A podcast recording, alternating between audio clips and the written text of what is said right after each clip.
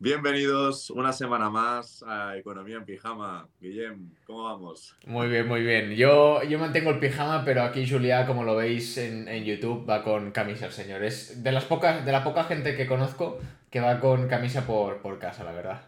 Sí, sí, mi pijama a veces es una camisa también, o sea que tenemos que... Así te levantas y ya estás preparado para el día, ¿no? En plan... Claro. El problema es cuando tienes que plancharlo después, que es más complicado. Sí, eso sí. Si duermes con, eh, con la camisa, Eso es jodido. sabes lo que pasa. Planchar camisas es lo que tiene. Bueno, Guillem, noticias frescas. Tengo un setup nuevo, no sé si lo habéis contado. Es el Mi mismo setup. setup, lo único que se cambia un poco eh, la, la retrospectiva, ¿no? En plan, un poco el enfoque ya parece nuevo. Si vierais mi setup, os reiríais porque, bueno, es, es lamentable. Pero bueno, Lo que hay detrás de cámaras, algún día lo revelaremos, Julia, algún día lo revelaremos. puede que a final de temporada revelemos mi setup. Puede que no, porque muchos os dejaríais de suscribir. Os- mira, Pero el otro día revisando comentarios y tal, eh, vi uno que decía, hostia, qué contraste de setups. es que es gracioso, o sea, la gente a lo mejor de Spotify y tal no lo ve, pero si vais a YouTube vais a ver mi, mi, mi setup que es como así muy espacial, luz, eh, cosas Sí. por detrás. Y el de Julia es totalmente lo contrario, o sea, muy, muy tradicional, muy típico de, de, de habitación. Mi setup es grabar con, un, con, un orde- con la cámara integrada de un ordenador que hace como 15 años que tengo. O sea, que es mi setup, no, no hay más. Yo le he dicho que plan renove. O sea que Yo le he dicho que, Tendremos plan- que tiene que cambiar. Tiene que cambiar el plan Totalmente. renove porque si no, no, no, no tira. Hoy le ha petado el altavoz, o sea, imaginaros. le pediré al gobierno a ver si me da alguna ayuda a Plan Renove para mi ordenador, porque ahora que están en pre-campaña y hay muchas ayudas a los jóvenes, pues de esta forma, a ver si rascamos algo. Las paguitas, las paguitas. Muy bien. Pues nada, Guillem, hoy, bueno, por mi parte hablaremos de la nueva ley de vivienda, daremos los puntos más importantes. Se ha, se ha hablado bastante por las noticias, pero muchas veces no queda claro, eh, digamos, el contenido más importante de esta ley. Y hoy haremos pues un pequeño resumen para, para que la gente entienda exactamente en qué nos puede afectar la ley de vivienda, tanto si somos inquilinos, inquilinos como si somos propietarios o somos inversores, ¿no? Y bueno, haremos eso, una- un pequeño análisis de la ley de vivienda y después os daré mi opinión sobre cuál sería la solución a nivel de medidas del gobierno para realmente solucionar el problema que tenemos a nivel de vivienda, para los jóvenes sobre todo, a nivel de alquiler, que están totalmente disparados. Por tu lado, Guillem, ¿qué, ¿de qué hablarás hoy? Te diré que me parece muy interesante ese tema. Eh, sí que Sí. conozco, o sea, no, no he leído acerca de la ley de la, de la vivienda. Entonces me parece interesante porque aparte yo voy a aprender como tal, así que me va perfecto. Perfecto. Yo en mi caso eh, hablaremos de la, de la meme coin season que estamos viviendo actualmente, que tenemos, bueno, desde la, bueno, ya lo comentaré luego, pero ha habido una subida increíble a nivel de, de meme coins que han, han salido últimamente con unos porcentajes inhumanos, entonces, bueno, veremos cuáles son y lo típico, calma y precaución. Luego, cuatro datos interesantes de la, de la actualización Shanghai de, de Ethereum. Veremos un poco gráfico, y os podré decir dónde está, para que veamos las retiradas, los depósitos que están habiendo al, al momento. Una cosa curiosa que está pasando con Twitter y algunos medios de comunicación, que no les está gustando la etiqueta que los ponen, que me parece bastante curioso. Y luego tres noticias, ambas interesantes. El orden voy a... Luego diré el que, el que crea, ¿no? O sea, estoy diciendo aquí un poco random. Seguimos con el drama FTX. Hay un fondo de capital riesgo que a lo mejor mm, re- realza, Resur- sí, re- hace resurgir el, el exchange. Y luego una noticia acerca de, de ChatGPT y del Banco de Rusia. Así que, sin más dilación, Julia, empezamos con la ley de la vivienda. Venga, pues vamos allá. Primer punto. ¿Esta ley de la vivienda está aprobada? No, todavía no. La ley de la vivienda, en primer lugar, esta nueva ley de la vivienda 2023, es una nueva ley que está en vías de tramitación. Ha llegado a un acuerdo entre PSOE, Podemos, Esquerra Republicana y Bildu. Son los cuatro partidos políticos que están impulsando esta ley de la vivienda. Los medios de comunicación no dan exactamente pues, eh, en qué situación está a nivel, a nivel jurídico, a nivel, a, nivel, a nivel legislativo, y todavía no está aprobada, sino que se ha llegado a un acuerdo entre estos cuatro partidos para su tramitación, es decir, para acabarla de revisar y aprobarla. Al final, antes de entrar en materia, yo mm, quería poner los puntos sobre las IES. Y realmente esta ley de vivienda es una ley que ha llegado en un momento muy curioso. ¿no? Eh, tenemos que tener en cuenta que dentro de muy pocos son municipales, dentro de unos cuantos meses antes de que acabe el año, tenemos las elecciones generales y esta ley de vivienda no llega ahora por casualidad. Al final es una ley de vivienda muy atractiva desde el punto de vista eh, mediático, es decir, todos los medios de comunicación, todos los periódicos, muchos canales de YouTube, incluso en este podcast estamos hablando de la ley de vivienda y eso al final es bueno para aquellos partidos políticos que están promoviendo esta ley de vivienda. Al final, es una, yo, lo entiendo como una campaña de marketing político, porque si rascamos, si vemos realmente qué hay detrás, veremos como si la intención de este gobierno es realmente que el alquiler sea más accesible por parte, de la población, veremos como mm, el remedio que están dando, las leyes que están promoviendo para que esto sea así, pues no son del todo acertadas. Pero antes de dar mi opinión, antes de hacer análisis posterior, vamos a ver exactamente qué puntos tiene esta ley de vivienda.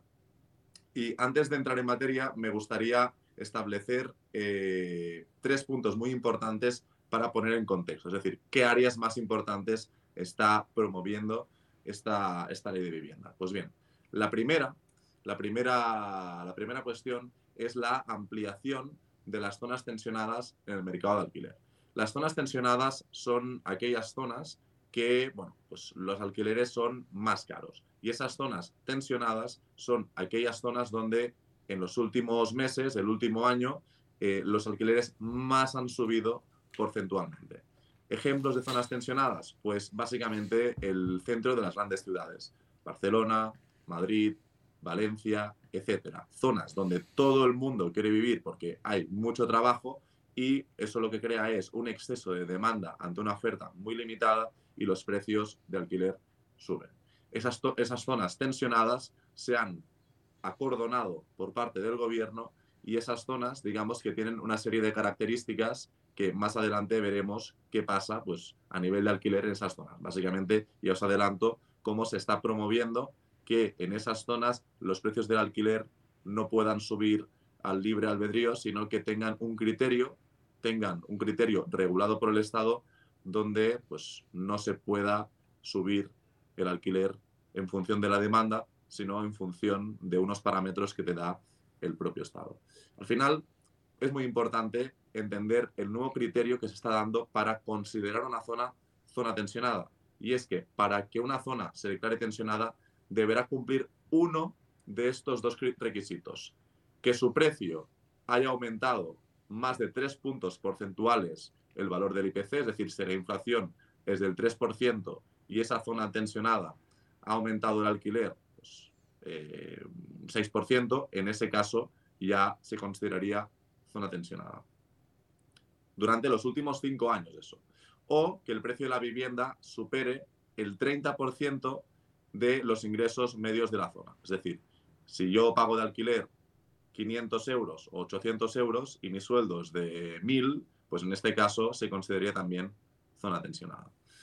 Por ejemplo, a nivel de eh, si el coste de medio de la hipoteca o de alquiler más los gastos y suministros básicos supera ese 30% que comentábamos, pues en este caso también se consideraría eh, zona tensionada. Básicamente están aumentando los requisitos para que esas zonas se consideren tensionadas y por lo tanto que el Estado, en este caso que las comunidades autónomas, porque este aspecto de la ley compete a las comunidades autónomas y a los ayuntamientos, tengan herramientas para poder intervenir, para poder regular en ese mercado de alquiler. Pero, a Julia, una cosa, en base a esta, o sea, yo estoy dando vueltas, ¿no?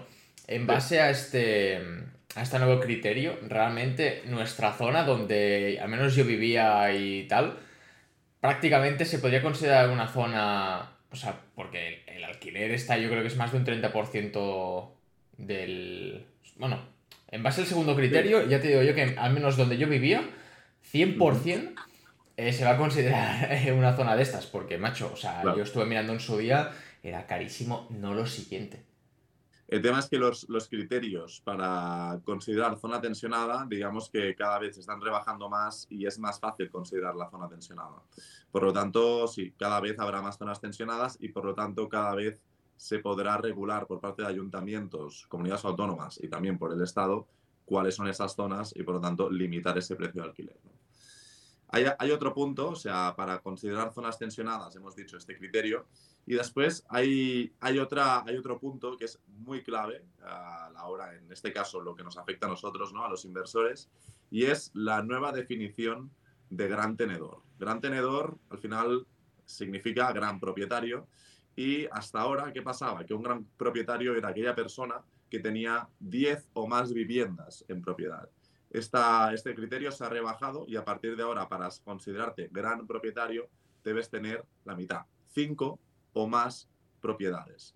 De esta forma, estos gran propietarios, estos, gran estos grandes propietarios tendrán una serie de limitaciones que comentaremos más adelante. Aquellos pequeños propietarios serán aquellas personas que tengan pues menos de cinco viviendas. Por lo tanto, aquella persona que tenga cuatro pisos de 50.000 euros y viva en un piso en propiedad, es decir, tenga unas inversiones en, en, inmobiliario de 200.000 euros, 50.000 euros cada inmueble, más el piso que tú vives, que no lo contamos con inversión, aquella persona que tenga inversiones por valor de 200.000 euros será gran propietario, pero aquella persona que tenga una vivienda de un millón de euros, por ejemplo, pues digamos que solo tiene su primera vivienda habitual y no afecta en nada esta, esta ley. A mí esto lo he visto en Twitter porque justo esta, el tema de la nueva ley de la vivienda lo vi de la gente de Hablando Cripto, con el otro podcast de Hablando Inmuebles, y no, no, me lo he escuchado aún, por eso me parece interesante que lo, que lo traigas. Y decía eso, ¿no? Un ejemplo real el suyo de que él tiene, tenía seis pisos en propiedad con un valor de 200 y pico mil euros. Mm. Y luego era gran tenedor. Y luego una persona que tenga cuatro pisos por un valor de un millón. No, es, entonces no tiene sentido. Realmente yo considero, ojo, opinión, ¿eh? que tendría que ir en valor, o sea, en, en, base al valor del, de, ese piso, de, de, ese bloque, de lo que fuera, ¿no? Sí, sí, sí. O sea, al final es, lo que digo, ¿no? Si tienes cinco pisos de 50.000 mm, euros cada uno, pues ponemos este, este ejemplo, ¿no? 250.000 euros de patrimonio, para decirlo, para ponerlo de alguna forma, o sea, la incoherencia de que si yo tengo cinco pisos de 50.000 euros cada uno, tengo un patrimonio destinado a inversión inmobiliario de 250.000 euros, pero si hay otra persona que tiene cuatro pisos por valor de 500.000 euros cada uno y tiene un valor de 2 millones de euros invertido en inmobiliario, yo, que tengo 250.000 euros en pisos pequeños, pisos baratos de inversión, soy un gran propietario y aquella persona que tiene un patrimonio de 2 millones de euros en cuatro pisos de 500.000 euros cada uno, no, no se considera gran propietario. Eso es una incoherencia y yo creo que, primer punto, no se debe regular tan bajo, poner el límite tan bajo a gran propietario, porque esto lo único que haces es amarrar lo antes posible los inversores que quieren aumentar la oferta de vivienda en el mercado y, bueno, pues con un criterio un poco, poco estudiado. Porque, Julia, tengo una duda. En caso de que tú te considere gran tenedor, ¿qué te implica? Entiendo que pagar más impuestos, ¿no? Ahora, ahora lo hablaremos, pero básicamente lo que te provoca es que tengas menos capacidad para fijar precios al alza, es decir, tienes eh, menos, menos margen para subir precios. Y a nivel también de derechos que tiene el inquilino sobre que sea tu inquilino, es decir, que por vivir de alquiler en tus pisos, digamos que el inquilino tiene más derechos todavía que lo que tenía hasta ahora, hasta el punto de que, esos derechos mm, no sé yo si son demasiado coherentes. Pero ahora entramos en materia. El tercer punto importante eh, dentro de esta ley es el límite de la actualización anual del alquiler eliminando el IPC. ¿Qué pasaba hasta ahora? Hasta ahora todos los alquileres o prácticamente todos los alquileres tenían una cláusula donde ponía que este alquiler se actualizará, este alquiler subirá en función del IPC. El IPC, ya hemos hablado muchas veces, que es el índice de precios al consumo, es un indicador de la inflación y lo normal es que si el precio de las cosas en un país sube de media durante el año un 10%, o pongamos por caso, un caso muy extremo, pues yo pueda repercutir el aumento del alquiler ese 10%. Porque si el, si el propietario no puede aumentar un 10%, el equivalente al IPC el precio de su alquiler, ese propietario está perdiendo, si lo, limitan a subirlo al 2 o al 3 o al 5 y no lo puede subir hasta el 10, no puede ponerlo equivalente a la inflación, lo que está provocando es que a largo plazo este propietario pierda poder adquisitivo. Y si pierde poder adquisitivo, estás desincentivando a que más gente invierta en inmuebles y por lo tanto estás limitando, estás cortando una de las vías por las cuales el mercado de la vivienda aumenta su oferta. Y veremos más adelante cómo aumentar la oferta de vivienda de alquiler es algo clave en este país porque no hay vivienda de alquiler. Y aquellos que estéis buscando piso de alquiler en grandes ciudades veréis el problema y sois conscientes del problema que representa esto a día de hoy. Ya veremos qué pasa cuando eh, bueno, pues, entre en vigor esta ley, si entra en vigor finalmente, y empiece a aplicarse. Yo creo que el problema será mucho peor, ¿no? Por lo tanto, lo que decíamos, ¿no? Se ha limitado el incremento anual del IPC y ¿qué ha pasado? Pues que de 2022 y 2023 se ha limitado la subida al 2% de IPC, es decir, pueden subir los propietarios máximo un 2% el precio de alquiler y a partir, a partir de 2024 solo podrán subirlo un 3%. Se desvincula, por lo tanto, la subida del precio de alquiler con el IPC. ¿Y qué hará el gobierno? Pues creará un indicador a través del Instituto Nacional de Estadística donde los propietarios tendrán que fijarse qué dice el gobierno para subir los precios del alquiler, lo que diga el gobierno. Y eso al final pues representa también pues, una forma negativa de que los inversores, los propietarios que ponen en alquiler sus viviendas tengan o mantengan el poder adquisitivo. Más puntos. Lo que comentabas antes, Guillem, la regulación del precio de alquiler en zonas tensionadas. ¿no? Y ahora veremos qué pasa para pequeños propietarios y qué pasa para grandes propietarios.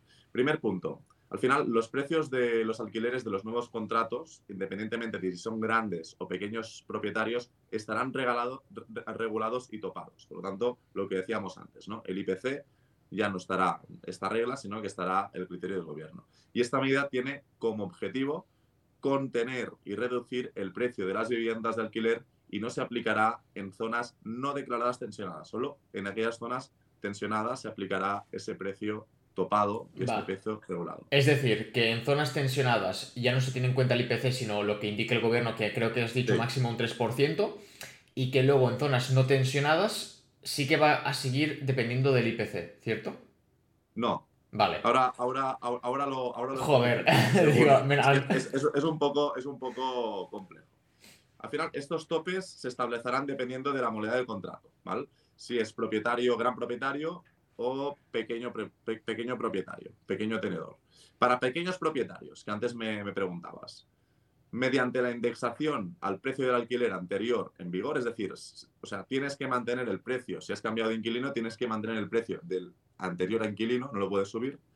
Por tanto, pequeño propietario, mediante la indexación del precio del alquiler anterior en vigor, es decir, según el precio de alquiler del contrato anterior al nuevo contrato de alquiler, ¿vale? Por ejemplo, si una vivienda tenía un contrato de alquiler por 1.000 euros mensuales, en el nuevo contrato el precio de alquiler no podrá superar estos 1.000 euros más el aumento correspondiente del índice en vigor, este 2023 del 2% y en 2024 el 3%, ¿vale?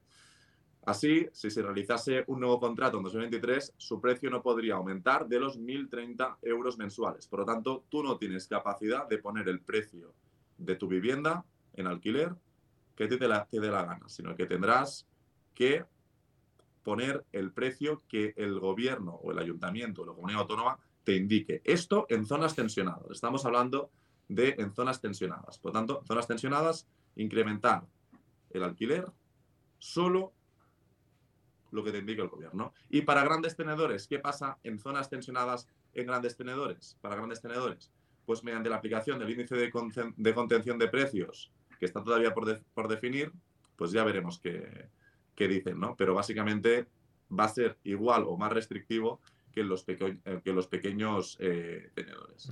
Otro, otro punto importante es que hasta ahora, tú cuando alquilabas un piso, y tú lo sabrás, Guillem, creo que estás eh, de alquiler ahí en, en el centro de, del país, pues tú, si vas a través de una inmobiliaria, tienes que pagar esa comisión a la inmobiliaria para que te busque a ti el inmueble donde vivir, ¿no? Tienes que pagar una mensualidad normalmente de lo que te piden. Exacto. Pues en este caso, a partir de esta ley de vivienda, los gastos y honorarios inmobiliarios producidos por el alquiler de un inmueble correrán siempre a cargo del propietario. Y dirás, bueno, perfecto, así no lo pago yo. Bueno, pero es que el gran propietario ya mirará la forma, igual que la tasa Amazon, la tasa Google, la tasa Tobin a los bancos, ya buscará la forma de repercutir ese precio al cliente final, porque si no, en muchas, en muchas ocasiones no le van a salir los números. Fíjate, fíjate que cuando lo has dicho, yo, por una parte, o sea, no me he alegrado, simplemente porque sé que es la parte, o sea, al final hay una parte negativa, o sea, si tú lo ves desde un punto de vista de inquilino, eh, te, va, te va bien, pero claro, luego dices, es que al final es lo mismo, o sea, de alguna forma mm. van a encontrar para que les salga rentable igual, y es lo que has comentado, entonces... Eh, te puedes alegrar, pero que al final te la acaban colando de la misma manera, igual que la reducción de peajes, igual que las tasas estas, mm. todo al final te lo acaban cobrando por otro lado de alguna forma. Totalmente. Y al final lo que estás provocando, si, más, si no te la pueden colar, porque si han blindado suficiente la ley como para que no te la puedan colar, para que no te puedan repercutir ese sobrecoste en, en tu alquiler, lo que vas a provocar es que desincentives a la gente a que tenga pisos alquilar, al, de alquiler y los vendan. Que esto lo comentaremos dentro de un momento. ¿no? Eh, después hay otro punto, ya termino con el tema de la ley de desahucio y doy un poco mi opinión. De desahucio, no, de, vivienda. ¿Qué he dicho? Has dicho ley de desahucio. Perdón, porque iba a, hablar, iba a, hablar, justamente sobre el tema de los desahucios. Me lo he imaginado, me lo he imaginado. Por el apartado de los desahucios, eh, bueno, pues hay nuevas medidas de protección frente a los desahucios, ¿no? Uno de los puntos es que hasta, hasta ahora, pues tú podías eh, desahuciar a una persona que no pagaba durante mucho tiempo un piso sin avisarlo, sin previo aviso. O sea, eh, la persona sabía que la iban a desahuciar, pero no sabía cuándo la iban a desahuciar, y a partir de ahora sí que se debe establecer legalmente una fecha para desahuciar a esa persona. Otras cosas, pues eh, que se dará a las personas que están en procedimiento de desahucio nuevas prórrogas. Es decir, se alargará el tiempo de desahucio. También se van a promover las soluciones extrajudiciales. En cada caso, pues veremos eh, qué soluciones se plantean, ¿no? Y esto, Julia, no lo acabo de entender. Es decir, tú en el contrato vas a poner si tú no pagas, tienes eh, un mes, 30 días para que te desahuciemos, pero luego se pueden pedir prórrogas a esos 30 días. Bueno, esas prórrogas eh, no los da, digamos, el, el, propietario. No, no, los da el juez. En este caso, pues el juez en cuestión, ¿no? Esto en caso, sobre todo, de personas vulnerables, etcétera. vale. Que en caso de personas, en caso de que haya personas vulnerables que no puedan pagar, pues bueno, pues se promoverán soluciones extrajudiciales, entiendo pues mm, alternativa de vivienda social, aunque no hay, etcétera, ¿no? Y eso, digamos, es una segunda parte de la ley de vivienda que no está exactamente vinculada a la ley de vivienda, pero es una medida que ha promovido Pedro Sánchez, que si viene al caso, pues hablaremos la semana que viene, que creo que es bastante interesante. Estaría guapo realmente. La jugarreta, la jugarreta que ha hecho Pedro Sánchez con el tema de las 50.000 viviendas que ya veremos cómo no es exactamente así. Estaría guapo realmente, Julia, que en el contrato pusiera, o sea, yo que sé, que el gobierno dijera, mira, por cada contrato que tú hagas tienes un servicio de, desocupa, ¿sabes? Como que te entra en el pack. Eso es totalmente imposible con, tal y como está configurada la política actual y además esta ley de vivienda pone de manifiesto y ahora ya entramos en, mi opinión personal, ¿no? Si yo creo que esta ley de vivienda eh, va a ser efectiva o no. Eh, bueno, antes que nada, eh, decir que esta ley de vivienda es el, regular, el topar los precios en las zonas donde hay mucha demanda de alquiler y donde los precios están disparados, no es una medida que se les haya ocurrido por primera vez al gobierno de PSOE y Podemos, sino que es una medida que lleva pues, muchos años ya estudiándose y aplicándose en otros países y, otros, y otras, otras grandes ciudades.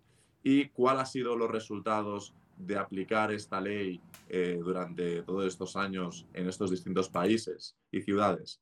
Pues lo que ha provocado esta ley de limitación de precios de alquiler es justamente una disminución de la oferta. Y ahora diréis, bueno, pero realmente, ¿no decías antes que lo que se tiene que hacer realmente es aumentar la oferta? Pues sí, realmente es, un tema de primero de economía. Si tú realmente tienes una ciudad que hay mucha demanda de personas que quieren vivir allí y poca oferta de vivienda de alquiler, aquí hay, hay dos vías. O aumentas por la parte de las empresas privadas, liberalizas suelo y dejas que se construyan más inmuebles para que aumente la oferta de alquiler, o por la parte pública promueves liberalizar esos precios, subcontratas a, a constructoras para que te hagan esos bloques de pisos para aumentar la oferta de forma significativa. No vale construir 2.000 pisos, se debe construir mucho más para absorber, absorber toda la demanda que existe.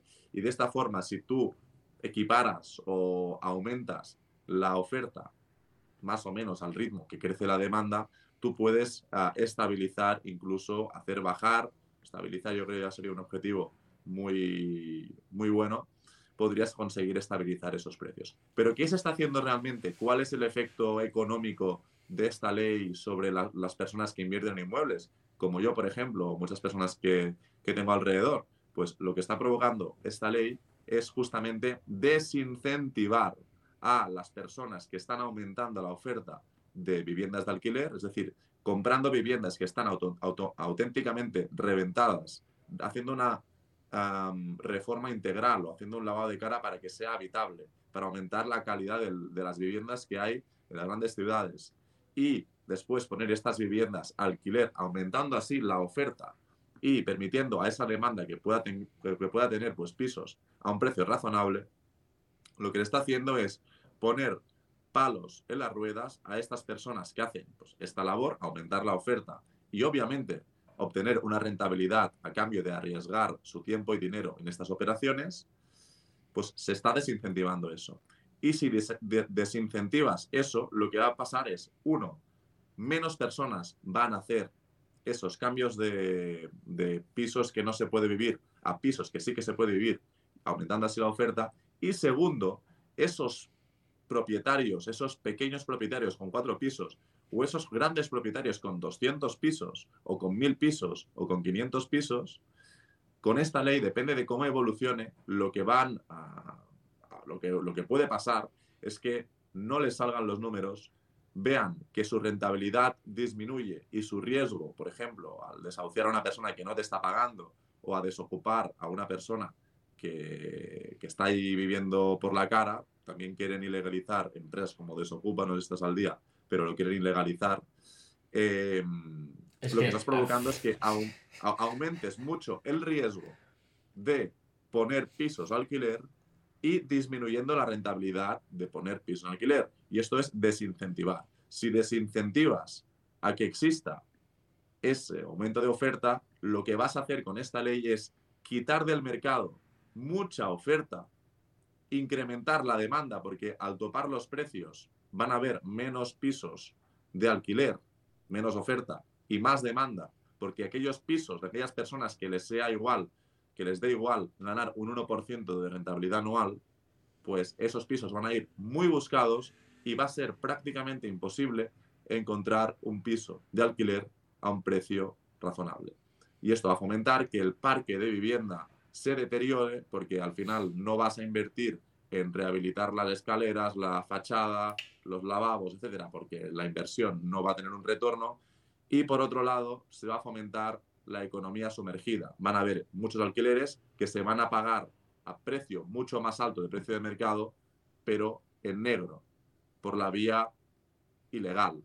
Por lo tanto, lo que ha pasado en otros países, en otras ciudades, con este tipo de leyes regulando el precio del alquiler, es justamente que el mercado de alquiler se ha deteriorado, se ha deteriorado todavía más. Por lo cual, veremos las consecuencias. Todavía no está aprobado, pero yo auguro no muchos éxitos, incluso un desastre. Ya estamos viendo en Barcelona y se ha hecho en cierta forma algo parecido a esto.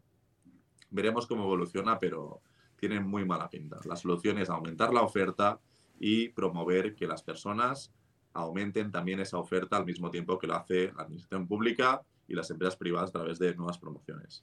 A mí, si, si quieres mi opinión, primero el tema de Desocupa me, me, parece surrealista. O sea, al final se está, se está incentivando mucho el defender al, al que no puede pagar. Pero es que, y el que, y el que está ahí, o sea, el, que ha puesto el piso en alquiler, ¿qué pasa? Le destrozan el piso, no recibe rentas, ¿y qué? Tiene que esperar un año, dos, a que le quiten el, el pavo de, de, la casa. O sea, me parece. Eh, o sea, al final las leyes actuales están, ayudan más al ocupa que al, que le ocupa la vivienda. Y me parece súper triste. Que por otro lado, o sea, no, digo que se destruya, o sea, no, me digo que, que no se defienda a la persona que no puede pagar, pero tío, o sea, no puedes dejar una persona que tiene una vivienda, que no está recibiendo ningún ingreso de, ese, de eso, le están destrozando eh, la casa, Encima tiene que seguir pagando suministros. Si no tengo, si tengo bien entendido, tiene que seguir pagando los suministros y todo. Si, les, si les cortas el suministro, si tienes un, un, inquilino que no paga o tienes a un ocupa que te ha ocupado la, cara por, la casa por la cara, si le cortas el suministro, el ocupa te puede denunciar a ti y te mete en un paquete que no, que no quieras verlo. Julián, me parece una puta gilipollez que eso, o sea, no sé si pasa en otros países, la verdad, espero que no, pero me parece surrealista. Igual que lo y creo que también funciona más o menos del, mismo estilo de yo ocupo una casa, yo voy a robarte, me metes de hostias, yo te denuncio y puedo llegar a ganar el juicio. O sea, tío, es que lo dices y suena ridículo. O sea, suena muy ridículo. Básicamente son leyes que atentan eh, a dos, en dos aspectos muy importantes. En la propiedad privada, ¿vale? Es decir, que una persona te ocupe la vivienda y no pase nada, o casi no pase nada, sino que tenga más derechos que tú, pues es un problema. Y después, que no puedas eh, actuar en defensa propia. Si entra un ladrón, y hemos hablado, creo, en algún programa, ¿no? Entraron en casa de unos ancianos de ochenta y pico años, dos ladrones con, con machetes, les el, señor sacó una escopeta y les metió un tiro, se lo, se lo cargaron, se, cargaron a uno o dos ladrones y ese señor de 80 años que protegía a él y a su mujer, ya me explicarás sin la escopeta cómo, cómo habría acabado ese señor, ¿vale? Eh, cuando tú ejerces la legítima defensa y, bueno, por desgracia, pues te cargas a uno o dos ladrones que iban con machetes a robarte en tu propiedad privada, este señor está en la prisión. Es que a mí me. O sea, mira, es que me hierve la sangre, tío. O sea, me estoy moviendo de la silla porque me estoy. Es que a mí esto me pone muy nervioso. Porque no lo encuentro. No le encuentro un razonamiento objetivo. O sea, me parece. Yo tengo, tengo una persona que, conozco que hace tiempo que le ocuparon. O sea, bueno, no es que le ocupasen, sino que el inquilino dejó de pagar. Un inqui ocupa. Sí. Buen término, me, me gusta este. Inqui ocupa. No, sí. Eh, lleva literalmente no, me atrevería a decir un año o más esperando el juicio ya que lo echen fuera y el tío ahí sin generar ninguna red, y el tío viviendo ahí, no, es que no te puedo pagar y no puedo hacer nada. Entonces, Mira.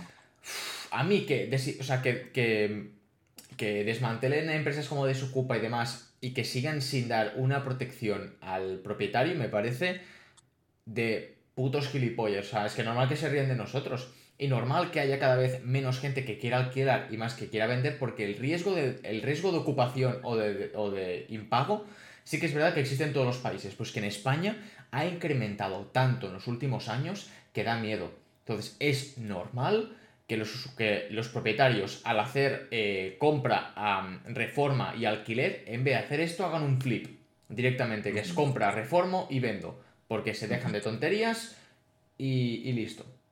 Sí, sí, sí. Totalmente. Dos cosas, Guillem, rápidamente y ya te. no, no, sí, yo, yo, creo que si seguimos hablando de la vivienda, lo mío vamos a tocar poco, como, como la última vez.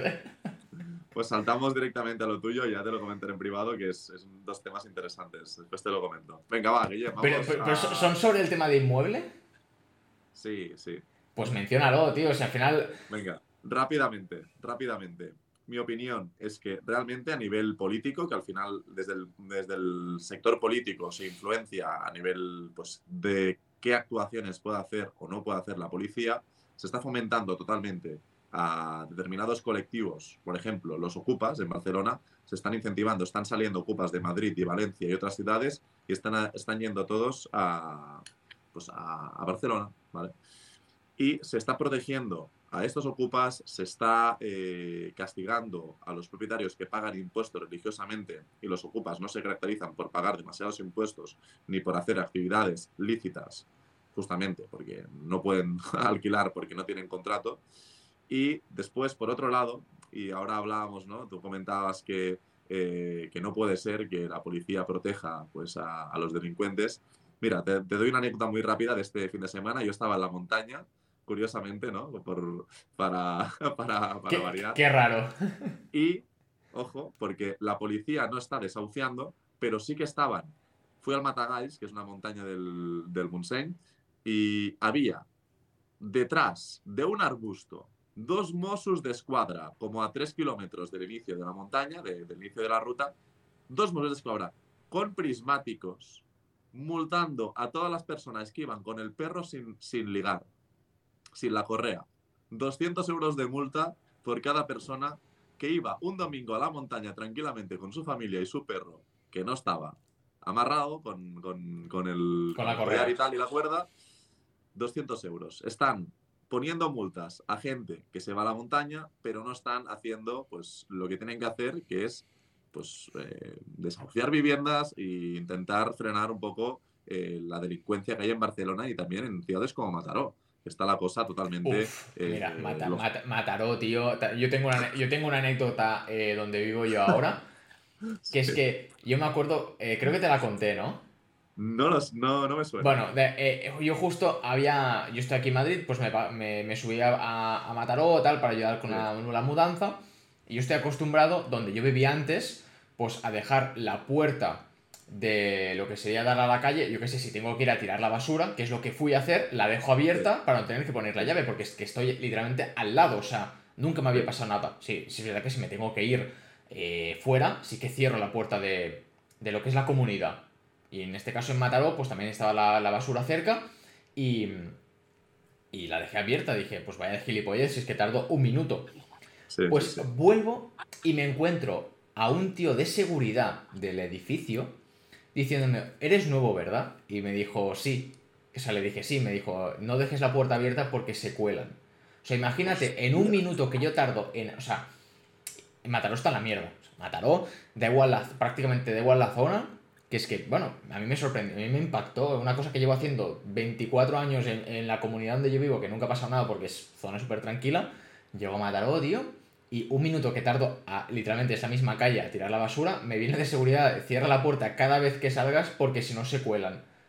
Vale, o sea, sí, sí, Bueno, da igual. Eh, es que así va el país, tío, así va el país. No se puede aumentar la oferta porque es que nadie tiene cojones a, poner en alquiler, y menos en Barcelona. Incluso mucha gente que yo conozco, ya no solo de, de propietarios, sino de otros negocios que no quieren abrir en, en, en Cataluña por, por, mil historias, porque la ley es una puta mierda. O sea, si ya está mal, ya, si ya es mal en España, ahora mismo más en Barcelona en, muchas, en muchos aspectos, no en todos, eh, se la están cargando. Entonces... Bueno, sí, sí. Veremos con... Claro, y al final yo, yo, no digo que no se defienda al que quiere alquilar, que se tiene que hacer, ¿vale? O sea, no se, o sea, el tema está en que no se puede mirar solo a uno o solo al otro.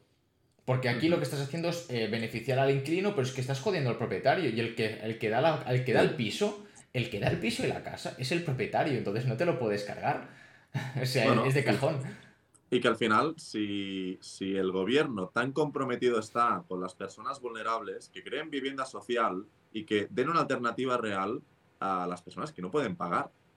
Porque básicamente lo que hacen con la ocupación o con los, con los um, con los inquiocupas, este que comentaba antes, es, eh, al final, es un muro de contención por parte de los pequeños propietarios para que el gobierno no asuma la responsabilidad de ofrecer vivienda social. En Europa la media de vivienda social está en el 12 o el 15% y en España estamos por, por debajo del 3%. Es decir, el Estado no está promoviendo suficiente la vivienda pública, asequible, y lo que hace es responsabilizar al pequeño propietario con, bueno, pues con la ocupación y alargando los procesos judiciales dos, tres años. Y eso es catastrófico. Mira, y hablando de vivienda social, es, da igual, es que no, quiero no quiero tocar temas que no tocan, pero también te digo que muchas veces no se selecciona a, o sea, a la gente que se le da el piso de protección oficial, no se lo dan a quien toca. Sí, sí, sí. A partir de aquí que cada uno lea como quiera, eh, pero esto ya, ya no es que sea la, ya, ya no es que venga de a quién se selecciona, sino ya viene de otras leyes o otras situaciones que provocan esto. Entre muchas, bueno, Julia, luego no, sé si tú estás entendiendo un poco por dónde voy. Sí, sí, sí. Sí, sí. De hecho, en Mataró creo que hace unos años hubieron cositas sobre pisos de producción oficial, que estaban hijos de políticos o familiares de políticos ahí sí. aparte de esto, otra historia. O sea, o sea aparte de, tocar este tema, también va por, por, otro. Además, porque no lo tocaré aquí porque me pueden funar y tampoco es la. es muy temprano por la mañana y no quiero, ¿sabes? Entonces, eh, lo dejamos aquí. Pero que cada uno haga, haga las. La, conclusión que quiera, ¿no? En esta ocasión. Así que, bueno, veremos si tira adelante. Eh, como no es una cosa que está aprobada, aún se puede modificar, así que iremos actualizando. Pero bueno, tampoco creo que se mejore demasiado para el propietario, así que... Bueno, depende, depende de quién gane las elecciones. Si gana las elecciones, pues a lo mejor el partido político que venga lo hace peor, no lo sé. Veremos. Sí, a lo mejor no creo que, vaya, la verdad. Es sello de calidad de, España, pero bueno. Nada, eh, yo comentaré cosas bastante, o sea, las, las, más importantes o más destacadas. Estamos viviendo una época de meme coin, una meme coin season que se llama, es decir, que las subidas de criptos están viéndose muy, muy... Hay un focus muy importante en las meme coins, esas monedas de mierda que nacen hace dos días y que tienen unas subidas increíbles. Esto vino, creo, principalmente por Arbitrum. Arbitrum es una red L2 que hace poco lanzó su token. Pues salió el Dogecoin en la red de Arbitrum, en los cuales los que habían recibido el airdrop, es decir, monedas gratuitas de la red de Arbitrum, también fueron elegidos para el airdrop de este meme token. Así que si lo veis, si habéis sido aptos para Arbitrum, mirad, eh, se llama ARB, A-R-B, Doge, ¿vale? Mirad si habéis sido elegidos y ha tenido unas subidas, bueno, bastante parabólicas. O sea, se está comiendo varios ceros por su... Bueno, de momento creo que se ha comido un cero y pico. Entonces, bueno, y esto ha provocado que hayan salido nuevas meme coins, como por ejemplo una que es Pepe, el pico meme de la rana Pepe. Mm, Sí, sí, es muy típico dentro. Tú, Julia, seguramente no lo conozcas, pero es muy típico el meme Pepe. En, pon rana Pepe, meme. es muy típico dentro del sector cripto. Ah, sí, sí, sí, vale. Entonces, ha tenido una subida, viendo gráfico, ¿ok? De más o menos un 54.000%. O sea, es una. Bueno, hacen números, ¿vale? Entonces, simplemente calma, eh, no hagáis el gilipollas porque han salido 20.000 variables, como no, de estas monedas. Muchas van a ser scam. Así que si queréis gamblear, si queréis jugar, que sea con poco dinero, muy poco dinero, y asumid que lo podéis perder de un día para otro. Y mucha cabeza. Mucha cabeza. Yo me mantengo siempre al margen de estas cosas porque personalmente no me gustan. Entonces simplemente pues eh, veremos hasta dónde dura la meme coin season y que muchas veces las cuando suben tanto las meme coins luego viene una consiguiente bajada porque es como la, exit liquidity, ¿no? Que se hacen estas monedas para extraer liquidez del mercado y luego sería como el, tope. Normalmente ha ocurrido varias veces, ¿no? Entonces es, es, un poco que no tiene por qué volver a ocurrir, pero es un, un mal augurio que se llama. Luego, eh, tenemos el tema de Twitter, que ahora mismo pues hay Elon Musk, como le gusta trolear, ya sabéis que es su marca, su sello de identidad. Varios eh, medios de comunicación, los cuales están financiados por el gobierno, les ha puesto la etiqueta debajo que pone eh, Government Funded Media. Es decir, que tú puedas identificar si ese canal es independiente o si realmente está financiado por el gobierno. ¿Qué significa que esté financiado por el gobierno? Que muchas veces su opinión o sus noticias van a estar sesgadas. Entonces, eh, te puedes hacer una idea de mm, que no son, no son trigo limpio, no te puedes fiar del 100% de lo que dicen o de cómo dicen las cosas, ¿no? ¿Qué pasa? El CBC, que es el canal de Canadá, o sea, como sería el RTO, como televisión española, pero en Canadá, se quejaron de, no, es que no estamos financiados por el gobierno, un menos de un 70% está financiado por el gobierno. Y Elon Musk dijo, sí, tranqui, os cambio la etiqueta. Y pone 69% government funded media. O sea, ya es criminal. O sea, les, ha hecho la troleada en, su cara. Y lo, y lo mejor viene cuando ahora ha pasado en España. Y es que Radio Televisión Española pone Government Funded Media. Y encima ellos salieron a defender de que no, que no están financiados. Y yo, a ver, señor, no tienes anuncios. Eh, no, es que, tío, que te financias por el gobierno, que no pasa nada. O sea, igual que la gran mayoría de, de, canales de, de, televisión, aunque sean privados. A mí me hace mucha gracia como son canales de televisión totalmente sesgados y al final máquinas de... De, tirar dinero. sí, bueno, de tirar dinero y de, bueno, de promover y defender en cierta forma con los tertulianos que llevan a las decisiones que toma el gobierno. Aunque sí que es cierto que a veces pongo televisión española para ver un poco las tertulias y sí que es cierto que hay cierta pluralidad pero después pones el telenoticias, que es lo, que ve la gente principalmente, y las, las, noticias están bastante sesgadas. Por lo tanto, que, neguen, que, nieguen el hecho de que, de que el gobierno está financiándoles, que es una evidencia empírica, y ahí están los presupuestos, y además que, que nieguen que son imparciales, bueno, eso segundo lo puedo entender, pero lo primero no tiene ningún sentido, y han salido a negarlo primero. O sea que... Claro, o sea, tú al final tú puedes estar financiado por el gobierno. La historia está que a ti, a ti si te paga el gobierno hay una gran probabilidad de que tú estés sesgado y que al final ¿quién te da de comer? El gobierno. Ya está. Entonces lo tienes que tener contento. No vas a ser tan gilipollas de ir en contra suyo o de tocarle las narices. Entonces, que no pasa nada. Que no pasa nada. Estás dando trabajo ok, me parece estupendo, pero tío, no, no niegues lo evidente. O sea... y, lo, y, lo, mismo, exactamente lo mismo con TV3. Sí, sí, sí, literal. O sea, aquí yo es que, te digo, no estoy defendiendo a nadie, simplemente que me parece curioso defender algo que dices, es que es, o sea, tío, que no me lo niegues, o sea, que no digo que esté mal, simplemente que, que ahí está, ¿no? Como curiosidad, simplemente. Sí, sí. Luego, ahora sí, noticias rápidas, ¿de acuerdo? Tenemos en la posible resurrección de nuestro queridísimo exchange FTX.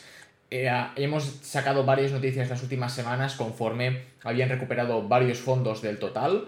Eh, creo que era más de casi un, más de un 80% de lo, de lo que habían perdido lo habían recuperado. Creo que habían perdido 8 mil millones y habían recuperado 7 mil millones o alguna cosa así. No estoy diciendo bien los números.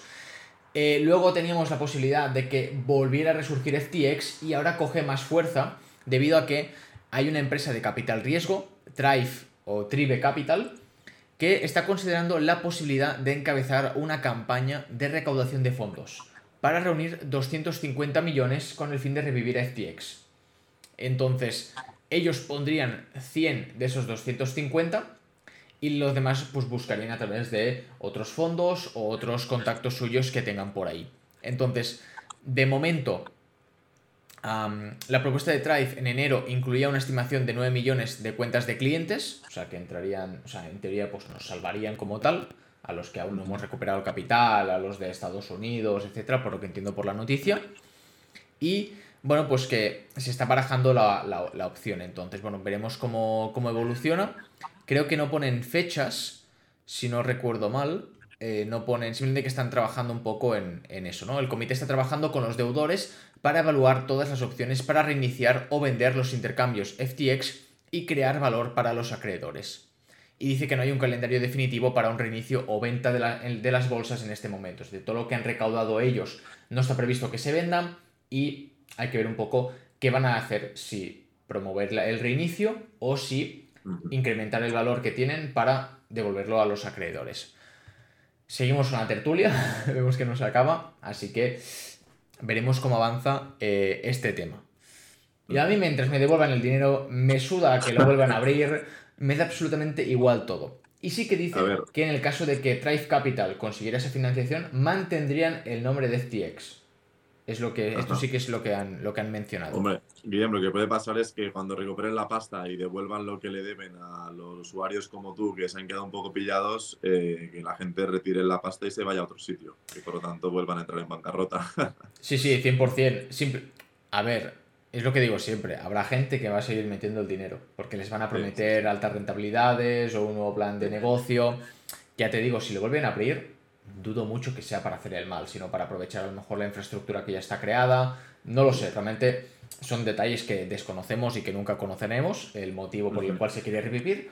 Pero bueno, yo sigo, sigo sin tener en cuenta ese dinero. El día que me llegue, si es que me llega, será como un regalo de la abuela, que te da el dinero debajo de la mesa y, feliz de la vida, ¿no? Será como mi, mi paguita extra, mi paga de Navidad. Y ya para terminar, última noticia a nivel español, ¿vale? Me he dejado algunas, pero como no son tan relevantes, me las salto. Es que la agencia española de protección de datos investiga a OpenAI, que es la propietaria de ChatGPT, y dicen que una posible violación a la normativa de protección de datos en España dispara la investigación sobre la empresa y que se están planteando pues que a lo mejor cierren sus si, si no cumple la normativa o no se adapta a ella que cierren los servicios al menos aquí en España. Así que, bueno, mm, sí que es verdad que tampoco conocemos cómo ChatGPT está gestionando la protección de datos tanto del usuario como de la información que se recauda a través de enlaces, eh, documentos, textos, lo que sea, porque puede haber información de carácter sensible, pero bueno, al final es lo de siempre. Si tú usas, entiendo que si usas una VPN, que al final es lo que te permite a lo mejor conectarte desde otro país, aunque tú estés aquí en España, podrías seguir utilizando ChatGPT. En principio, no sé que implementen alguna otra medida de como un cortafuegos o alguna cosa así. Eh, pero bueno, también creo que está habiendo problemas ya no solo en España, sino en otros países, en otros países. Y creo que incluso en la zona, en la, lo que es la normativa europea de protección de datos, también está habiendo problemáticas, porque no saben exactamente cómo lo están gestionando y que puede haber alguna violación de, en, este, en este aspecto. Así que veremos cómo avanza, pero claro, era evidente que algo tarde o temprano tenían que frenar estas cosas, pero que igualmente ya se están planteando opciones, eh, planes B. creo que lo más que está planteándose crear su propia eh, inteligencia artificial, también se están planteando abrir varias de código abierto, entonces como tú coges el código y lo implementas y ya está. Así que veremos cómo avanza este tema. Sí, al final es un tema muy nuevo y realmente ChatGPT lleva funcionando a, puerta abierta desde noviembre de 2022. Tendrán que ajustar algún tema a nivel, supongo, de protección de datos y adaptarse a cada país, pues las regulaciones que tengan en esa materia, ¿no?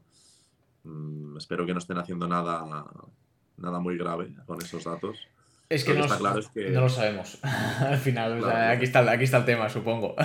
Lo que está claro es que ChatGPT es una tecnología muy interesante, habrá más relacionadas con la IA y, bueno, simplemente yo creo que es una buena idea que el gobierno pues controle qué se está haciendo con esos datos, pero que al mismo tiempo impulse que la propia población y el propio Estado eh, utilicen las tecnologías para hacer crecer eh, la productividad del país. Al final son herramientas que pueden tener pues mucha relevancia para el futuro del mundo, ¿no? Totalmente. Creo que es, importante no, prohibirlas, pero sí a lo mejor incentivar, o sea, que se cumpla todo dentro de lo que es el marco regulatorio y que también se incentive el, desarrollo de, otras inteligencias artificiales de otros caracteres, ¿no? Música, presentaciones, audio, lo que sea, porque son muy potentes y realmente optimizan mucho los recursos, tanto a nivel personal como a nivel empresarial y de gobiernos. Entonces, siempre que se usen con, con cabeza, claro.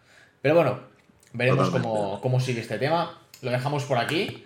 Creo que ha quedado súper interesante. O sea, creo que el tema de la vivienda ha quedado clarísimo y la gente se puede hacer una idea de lo que está por, por venir, al menos aquí en España. Y bueno, pues nada, a nivel cripto tampoco hay mucha novedad, pero os quería traer lo más relevante que ha habido esta, esta última semana.